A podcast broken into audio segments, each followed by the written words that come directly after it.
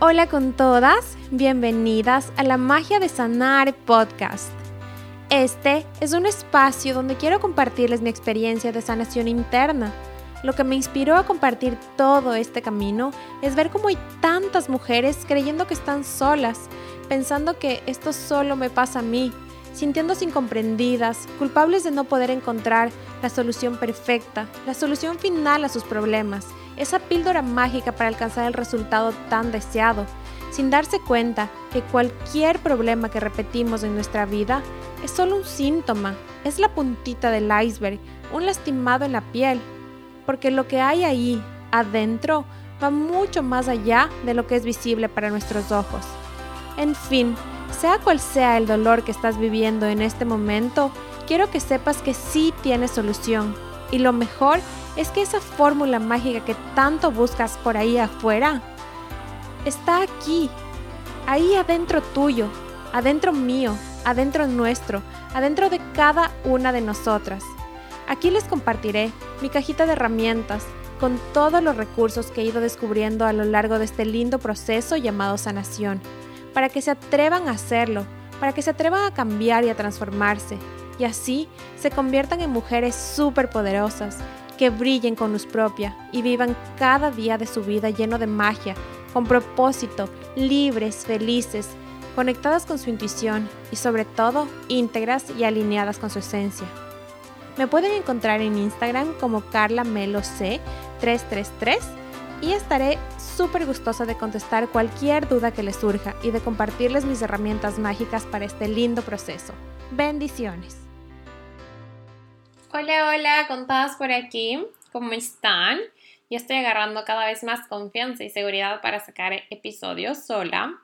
Les quiero compartir que estoy haciendo un challenge de sanación energética, el cual me ha permitido hacerme consciente de muchos miedos y comportamientos que estaban guiando mis decisiones y mi manera de actuar.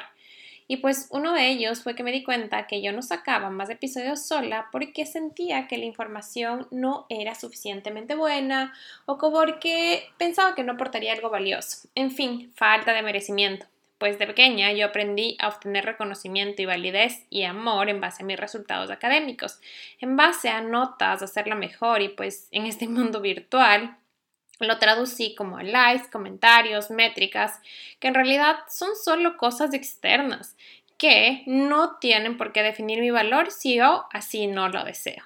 Así que, al hacerme consciente de esto, decidí enfrentarme a ese miedo e incomodarme compartiéndoles lo que sé y lo que soy, soltando ese resultado, ese número de afuera y permitiéndome ser yo en mi totalidad, auténtica e imperfecta. Así que gracias por escucharme y acompañarme una vez más.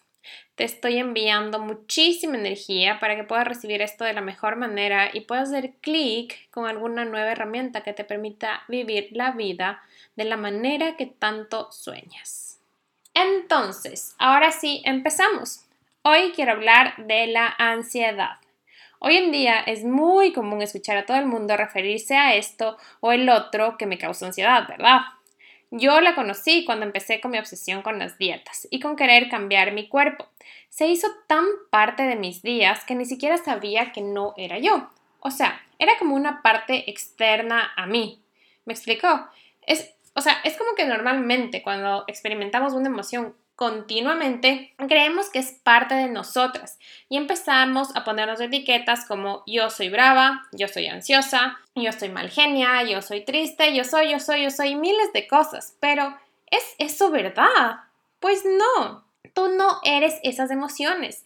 Simplemente estás sintiéndote enojada, triste, ansiosa o lo que sea. Pero no eres tú. Ellas no te definen. Pero a mí me tomó mucho tiempo entenderlo y dejar de identificarme con ella. Todas las emociones que tú sientes son el resultado de tus pensamientos. Esto quiere decir que no es la situación que vives, sino lo que piensas de esa situación lo que te hace sentir de determinada manera.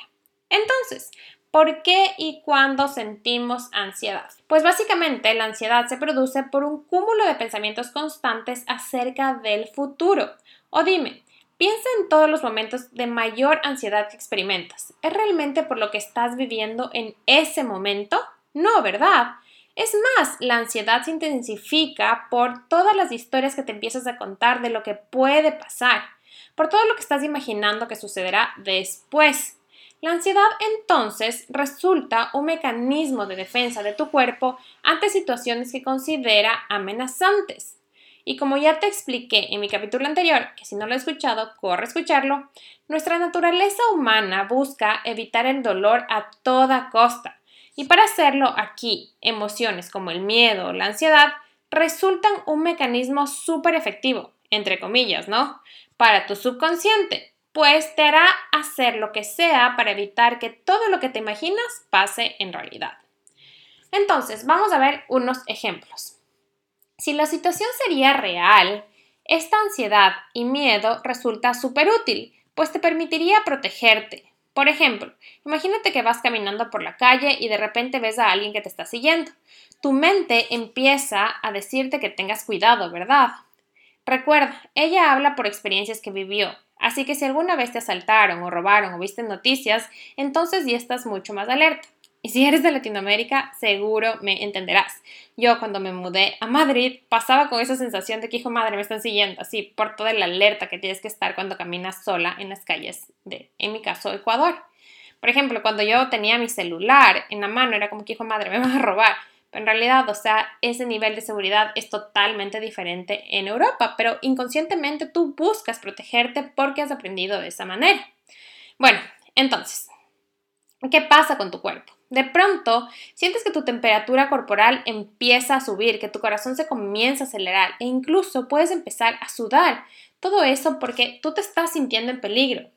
Imagínate que estás en la calle y si esa persona como que se acerca más a ti e intenta atentar contra tu seguridad, esta respuesta de la ansiedad en tu cuerpo ya te ha preparado para correr o defenderte, ¿verdad? Entonces mira, es una herramienta súper útil que tiene tu cuerpo para protegerte de algo que puede pasar. Sin embargo, cuando la situación no es real, la ansiedad simplemente lo que intenta es que no sientas tus emociones. Un ejemplo súper común es cuando has estado en muchas dietas restrictivas. Y cuando hay eventos con mucha comida disponible, por ejemplo en un buffet o si alguien trae tu comida favorita a casa sin que tú lo hayas esperado. Tú empiezas a sentir ansiedad al ver todo lo que está prohibido comer para ti, y ahí internamente empiezas a generar las mismas sensaciones que en el ejemplo anterior. Tu temperatura corporal aumenta, te empiezas a preocupar, los latidos de tu corazón suben, en fin, empiezas a sentirte en peligro. Pero, ¿qué está pasando en realidad? Nada malo. No es que los chocolates te van a comer o la comida te va a hacer daño. Lo único que tú estás imaginándote es que vas a comer de más, que no vas a poder controlarte, que vas a engordar. Y pues como todas esas creencias y las historias que tu mente te cuenta son en base a experiencias pasadas, si tú ya viviste algo así antes y terminaste actuando de cierta manera, como por ejemplo teniendo atracones, inmediatamente vas a imaginarte que esta vez va a pasar lo mismo.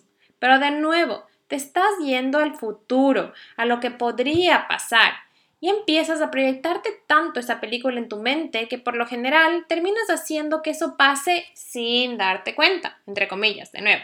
Pero recuerda, tus pensamientos determinan cómo te sientes y cómo te sientes hace que actúes de cierta manera. Entonces, obviamente terminarás actuando como en esa película mental que te estás contando. Pero si te das cuenta, ninguno de esos miedos era algo real en el momento presente. Todo era producto de tu imaginación, de lo que podría pasar en el futuro. Entonces, ¿cómo poder afrontarla? ¿Cómo dejar de tenerle miedo cuando te visite? Primero, es mega importante que la identifiques y que te separes de ella. Para ello, hazte estas preguntas. ¿Cómo es? ¿Dónde se siente? ¿Cuándo se presenta? ¿Qué hago cuando se presenta? Por ejemplo, ¿cómo es? En mi caso yo me di cuenta que para mí la ansiedad era como un miedo súper intenso, como una sensación de peligro, de que tenía que huir o esconderme porque algo malo me iba a pasar. ¿Dónde se sentía? Para mí se sentía en medio del pecho, como una presión que se estaba extendiendo mientras mi corazón se aceleraba. ¿Cuándo se presentaba? Por ejemplo, se presentaba cuando tenía que salir con mis compañeros en la oficina a algún restaurante y tenía que hablar en noruego. También se presentaba cuando llegaban los fines de semana y yo estaba sola en casa o no tenía nada que hacer. También cuando tenía mucha comida o alimentos de los que me prohibía a mi alrededor. O cuando tenía muchas cosas por hacer y no tenía suficiente tiempo para terminarlas. ¿Y qué hacía yo cuando se presentaba? Me di cuenta que siempre buscaba algo dulce. Si estaba con gente, empezaba a masticar chicles o caramelos, o si estaba sola, preparaba postres o me iba a comprar dulces. Tenía esa tendencia de siempre buscar algo dulce en mi boca. Ahora piensa para ti, ¿cómo se presenta? ¿Qué haces tú cuando te visita la ansiedad? Cuando tú ya la identificas, te das cuenta que no es parte de ti y que tú puedes elegir sentirla. Todos estos mecanismos de defensa que has creado para evitarla, como comer dulces en mi caso, o puede ser tomar alcohol, o fumar, o irte de compras, o cualquier cosa que hagas para sentirte mejor, no te juzgues, son los únicos que hasta hoy has aprendido. Sin embargo, de nada sirve evitarla. Para trascenderla hay que enfrentarla. Así que, ¿cómo hacerlo? Pues, aunque sé que es más complicado de lo que suena, la única forma es sintiéndola, a tu ritmo, paso a paso, generando cada vez más y más confianza, pero sintiéndola. La próxima vez que se presente, siéntate con ella e identifícala. Pregúntate, ¿qué necesitas en este momento? ¿Qué te estás imaginando que pasará? ¿Qué historias te está contando tu mente? Saca todo lo que estés sintiendo. Créeme, el 99% de lo que imaginas en tu mente jamás va a suceder. Entonces, lo más importante que debes hacer es volver al presente. Hacer un stop de esa cadena de pensamientos catastróficos que te llevan al futuro y buscar anclarte de nuevo al presente. Para ello, a mí me encanta un ejercicio que es el 54321 y se trata de usar tus cinco sentidos para volver al presente. Entonces, cuando sientas esa ansiedad intensamente, haz una pausa y respira. Y nombras cinco cosas que puedas ver, cuatro cosas que puedas oír, tres cosas que puedas tocar, dos que puedas oler y una que puedas saborear. Y de esta manera traes a tu mente al presente de nuevo y impides ese patrón que empiece a maquinar cosas que pueden pasar en el futuro. Te voy a dejar en las notas del episodio un link para descargar una guía donde tengo dos ejercicios más para que puedan ayudarte en estos casos. Pero lo más importante es perder el miedo a sentirla. Recuerda, cada vez que decides tú conscientemente interrumpir un patrón y realizar las cosas diferente, ya le estás enseñando a tu subconsciente nuevas posibilidades de crear resultados diferentes. Cada vez que dejas de actuar en piloto automático y tomas conciencia, ya está regalándote la oportunidad de cambiar tu realidad. Otra manera en la que la ansiedad puede presentarse en tu vida es como una adicción a estar preocupada o por haberte acostumbrado a una situación que aunque no te guste, ya la hiciste parte de ti. ¿Y eso? Pues, espera, te voy a compartir un ejemplo de algo que me pasó a mí.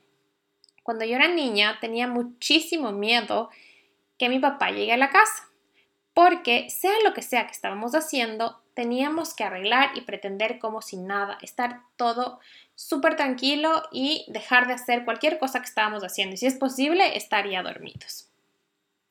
¿Por qué? Porque si no, él se enojaba o nos gritaba, en fin, hubo mucho maltrato cuando yo era pequeña. Pero entonces, el solo escuchar su auto, yo ya me entraba en desesperación, tenía esa necesidad de protegerme, de arreglar todo y pretender como si no estuviera haciendo nada, aunque no estaba haciendo nada de malo en realidad. Pero la cosa es que yo me familiaricé tanto con esa sensación de estar alerta que la hice parte de mi vida. Y no fue sino hasta el año anterior que me hice consciente de eso. Yo vivía con ese pendiente de aprovecha que ahorita no está aquí tu papá. Y aunque él estaba a kilómetros de distancia, el quedarme sola en cualquier momento, en cualquier lugar, era como que inconscientemente en mi mente venía el pensamiento de ahora sí puedes hacer lo que quieras. De hecho, recuerdo el momento exacto en que lo hice consciente, porque fue una vez que estábamos cenando, bueno, terminamos de cenar con el Chris eh, bueno, para los que no saben, Chris es mi novio y él se, tiene un estudio de música, él es músico. Entonces se iba al estudio y fue como que ya nos despedimos y yo estaba sola en casa. Y inconscientemente vino un pensamiento de que, ya, ok, ahora sí puedes hacer. Así como que, o sea, yo fue como que ya quería ponerme a hacer algo, eh, pero fue como que, ahora sí puedo hacer qué. Y fue como que ya, ahora sí aprovecha. Era como que, o sea, en ese punto me hice consciente de que primero no estaba en mi casa, no estaba mi papá, no había absolutamente nada que no pueda hacer en cualquier momento, estando Chris aquí o no.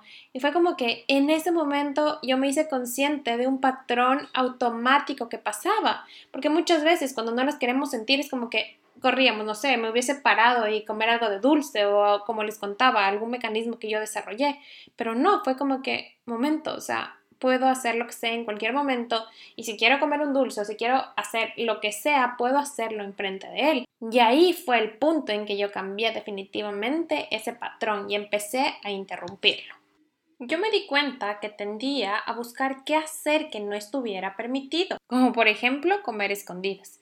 Y aunque sé que no era absolutamente nada malo, era simplemente un comportamiento que lo hice parte de mí e inconscientemente buscaba repetirlo para sentirme en mi ámbito familiar. Lo sé, suena ilógico, porque para nuestra mente es como que, what the fuck, ¿para qué voy a querer seguir haciendo eso? No me trae nada bueno. Pero lo cierto es que todo, absolutamente todo comportamiento que tenemos, aun cuando no nos guste, lo hacemos porque de una u otra manera estamos ganando algo al respecto. Estás sacando un valor de esa situación. Y pues podría hablar todo un podcast de eso, pero en este caso lo que yo ganaba es sentirme en casa. Como estaba lejos y me sentía sola, este fue mi mecanismo subconsciente de hacerme sentir que mi ambiente era el conocido, que yo estaba en familia. Entonces, pregúntate, ¿qué estás ganando de ese comportamiento que tienes cuando sientes ansiedad? ¿Qué valor trae la ansiedad a tu vida? Recuerda que estas preguntas son portales que te permiten reconectarte con tu magia interior. Solo hazlas y reflexiona, pero si no encuentras respuesta, no te afanes y solo déjalas ir. Permite que la respuesta lleguen en el momento indicado. Te aseguro que lo harán. Así que ahora permite que se integre todo esto que escuchaste y pregúntate, ¿eso que tanto me preocupa o la razón por la que más ansiedad siento ¿Es algo real? ¿Está pasando en este momento? ¿O realmente es algo que estoy imaginando que pasará en el futuro? ¿O más bien es algo que pasó hace ya varios años? Para mí la mejor manera de conocerme ha sido a través de la escritura. Haciéndome este tipo de preguntas y escribiendo, he podido encontrar miles de respuestas adentro mío que por años pasé buscando afuera. Regálate unos momentos para ti, para conocerte, para reconectar contigo. Deja ya de usar métodos que resultan calmantes momentáneos para los síntomas, pero que no resuelven el problema de raíz. Ve hacia adentro, siente y recupera tu poder. Tú eres la única responsable de crear la realidad que tú sueñas. Ninguna emoción, situación o cosa externa tiene más poder sobre ti que el que tú quieras darle.